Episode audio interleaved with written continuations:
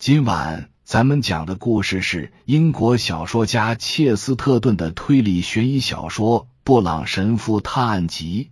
话接上回说道：“对，布朗神父说，我一直很喜欢狗，只要他没被倒着拼就行。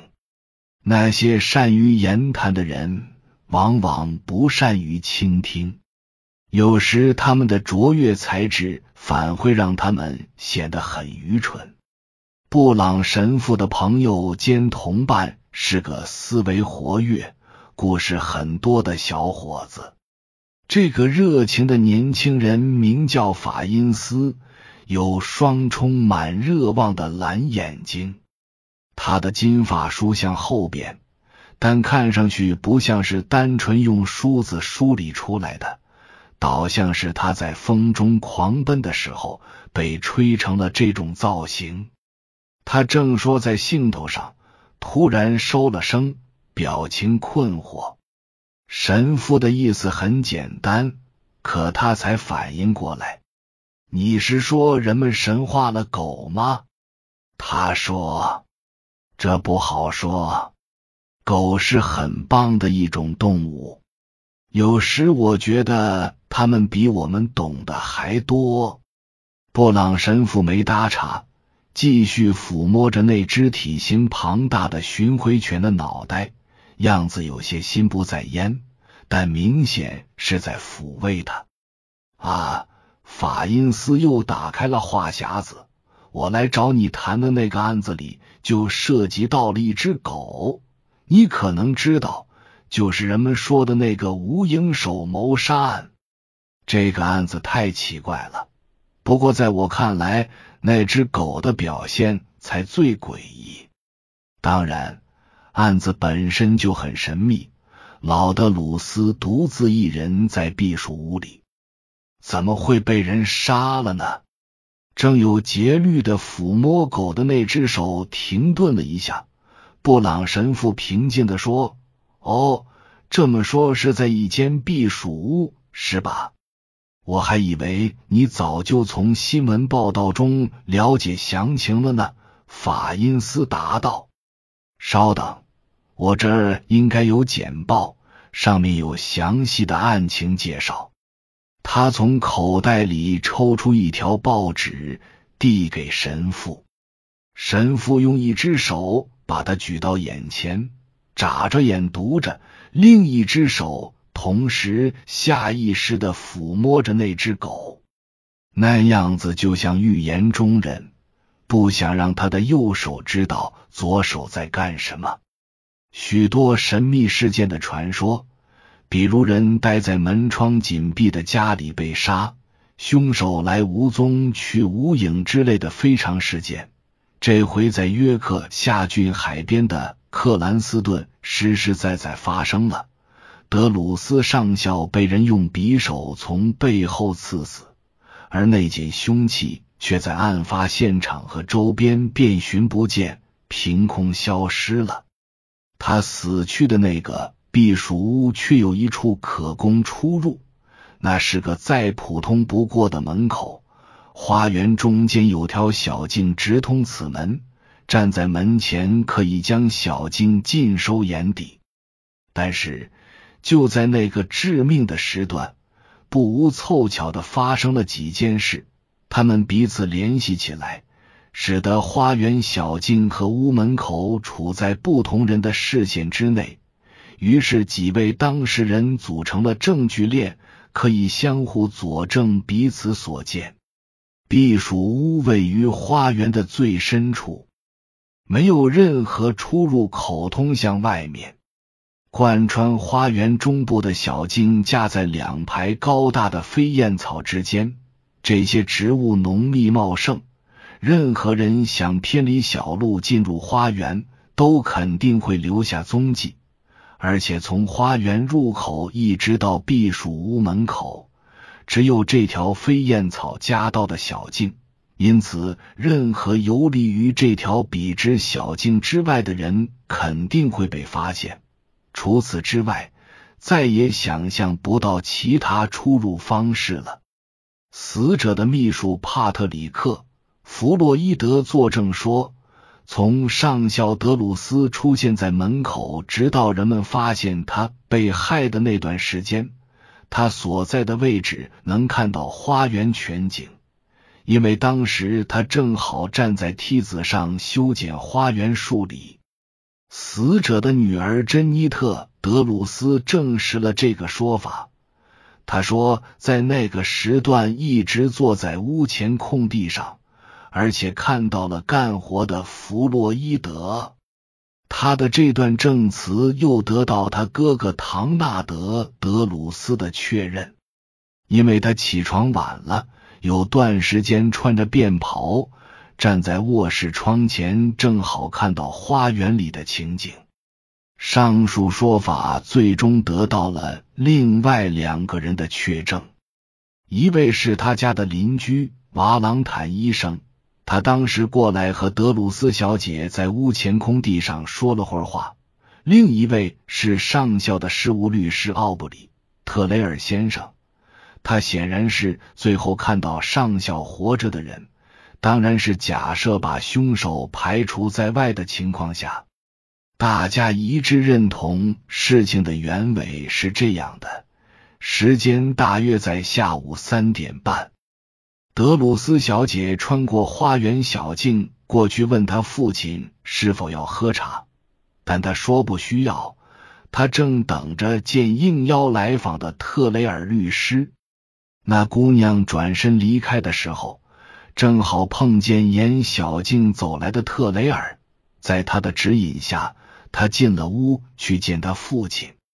过了大约半个小时，他又走了出来，上校也跟着来到屋门口。他看起来很健康，心情也不错。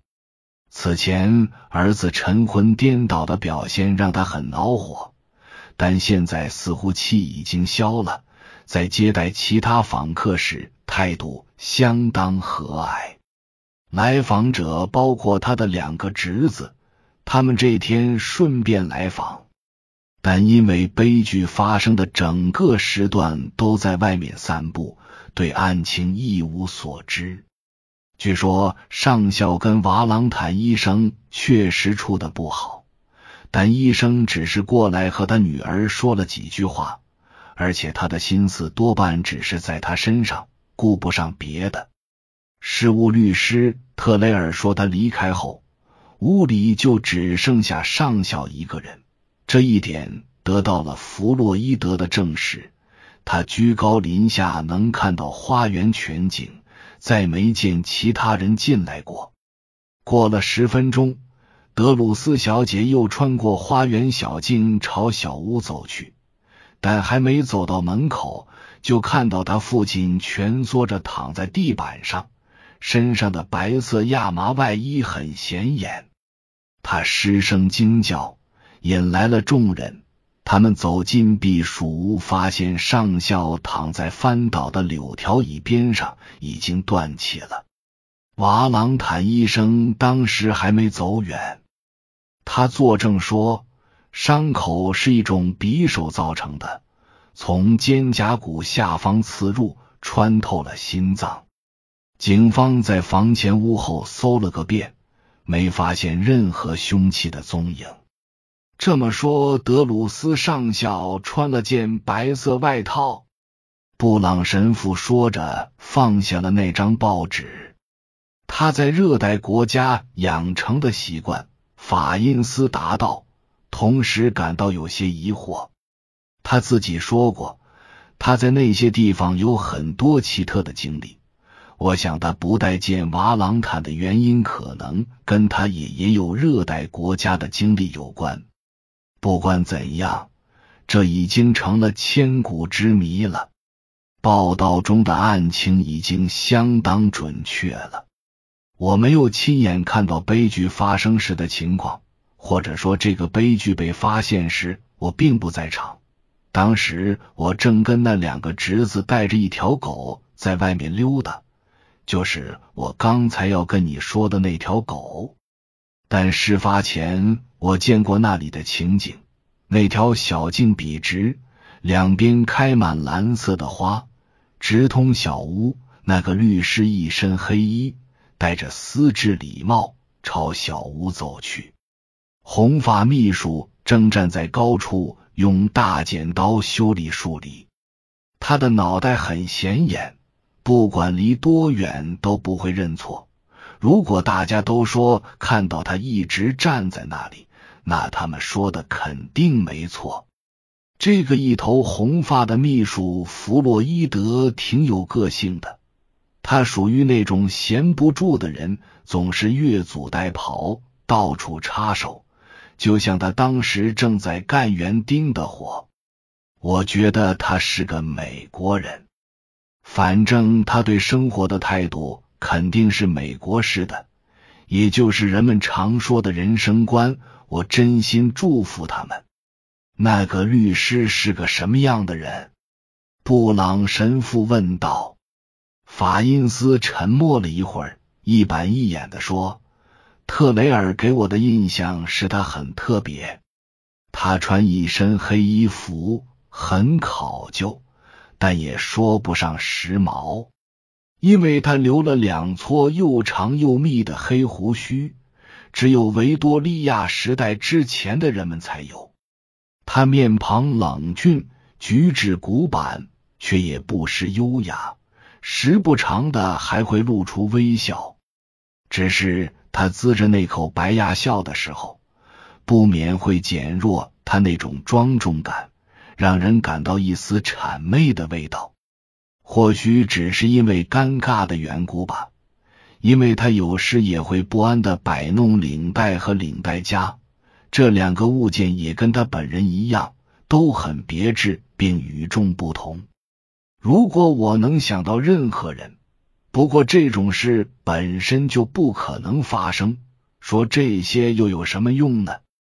没人知道这事是谁干的，谁都想不出它究竟是怎么发生的。要我说，只有一个例外，所以我才跟你提起这事。那只狗知道。布朗神父叹了口气。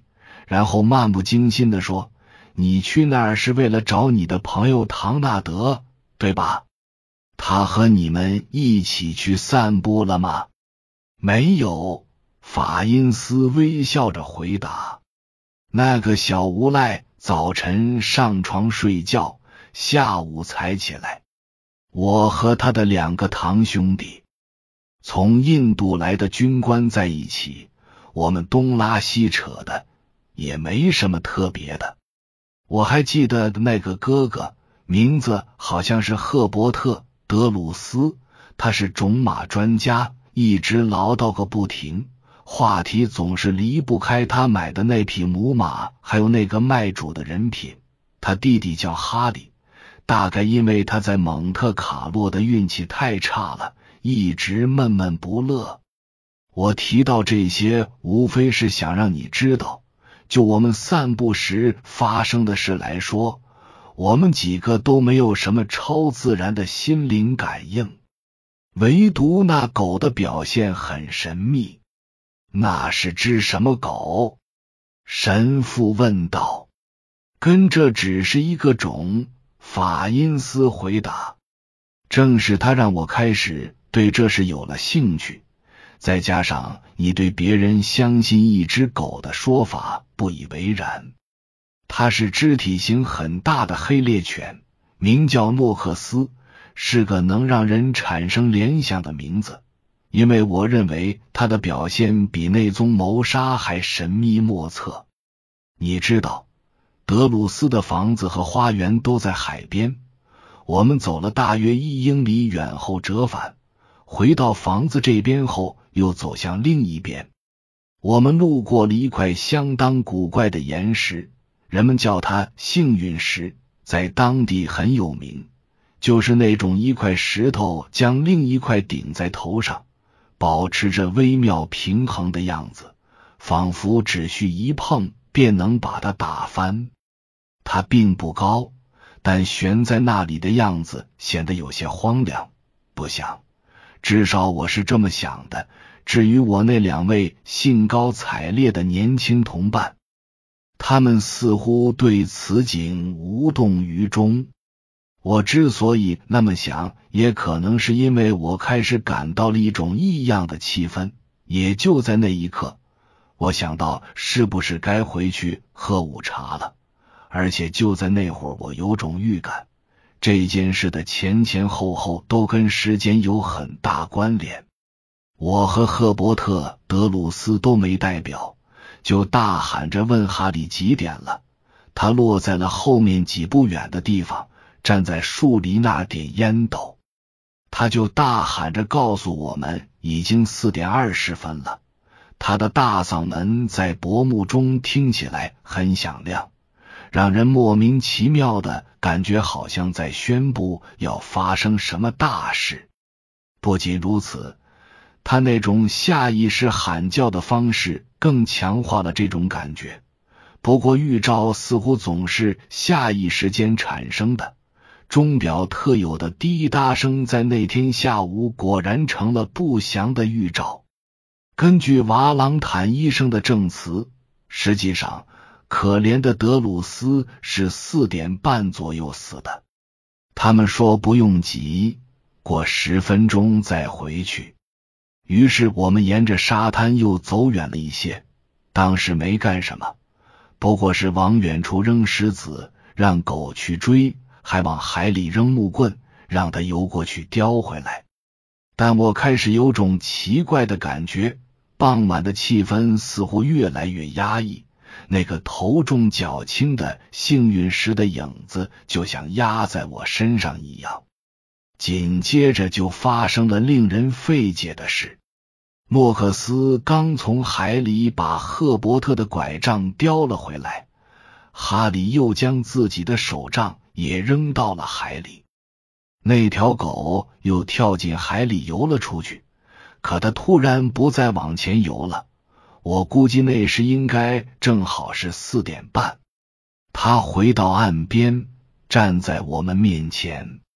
然后他突然高扬起头，嚎叫了一声，听上去好像很哀伤。我以前从未听过那种叫声。这狗是怎么了？赫伯特问我俩。可我们同样是一头雾水。狗的哀鸣声在荒凉的海岸回荡，渐渐消失，然后是一片死寂。过了很长时间，有个声音打破了沉默。声音微弱、遥远，但真真切切是个女人发出的尖叫声，似乎是从树林那边传来的。当时我们并不知道怎么回事，直到后来才弄明白，是那个姑娘刚看到父亲的尸体时发出的尖叫声。我猜你们回去了。布朗神父耐心的说：“然后发生了什么？我会告诉你发生了什么。”法因斯冷冷的强调说：“我们回到花园时，最先看到的就是特雷尔律师。当时的情景就彷佛还在眼前。那位戴着黑帽、留两绺黑胡子的律师神情轻松。”从一直延伸至避暑屋的两排兰花中间走来，远方夕阳勾勒出幸运石诡异的轮廓。他整个人都隐藏在夕阳投下的阴影里，但我发誓，我能清楚的看到他露出一口白牙，明显是在微笑。诺克斯一看到他就扑了过去。站在路中间，对着他恶狠狠的狂吠，口中发出一串串诅咒，几乎要说出内心明显燃烧着的仇恨。那人见状，急忙顺着花间小路逃走了。布朗神父出乎意料的失去了耐心，他腾地站了起来。你想说那只狗谴责了他，是这样吗？他大喊着：“狗的神谕给他定了罪。你是不是还看到宙斯的圣鸟在天上飞来飞去？他们长什么样？你能不能确切的告诉我，他们在他的右手上还是左手上？你是否跟占卜大师商量过该准备什么祭品？你自然不会忘记松开拴狗的链子，掏出它的内脏，仔细检查吧。当你们这些异端的人道主义者想着剥夺一个人的生命和荣誉时，相信的便是这种所谓科学的验证手段。以上是由奶锅大叔给您播讲，感谢收听。每天晚上二十一点三十三分准时开聊。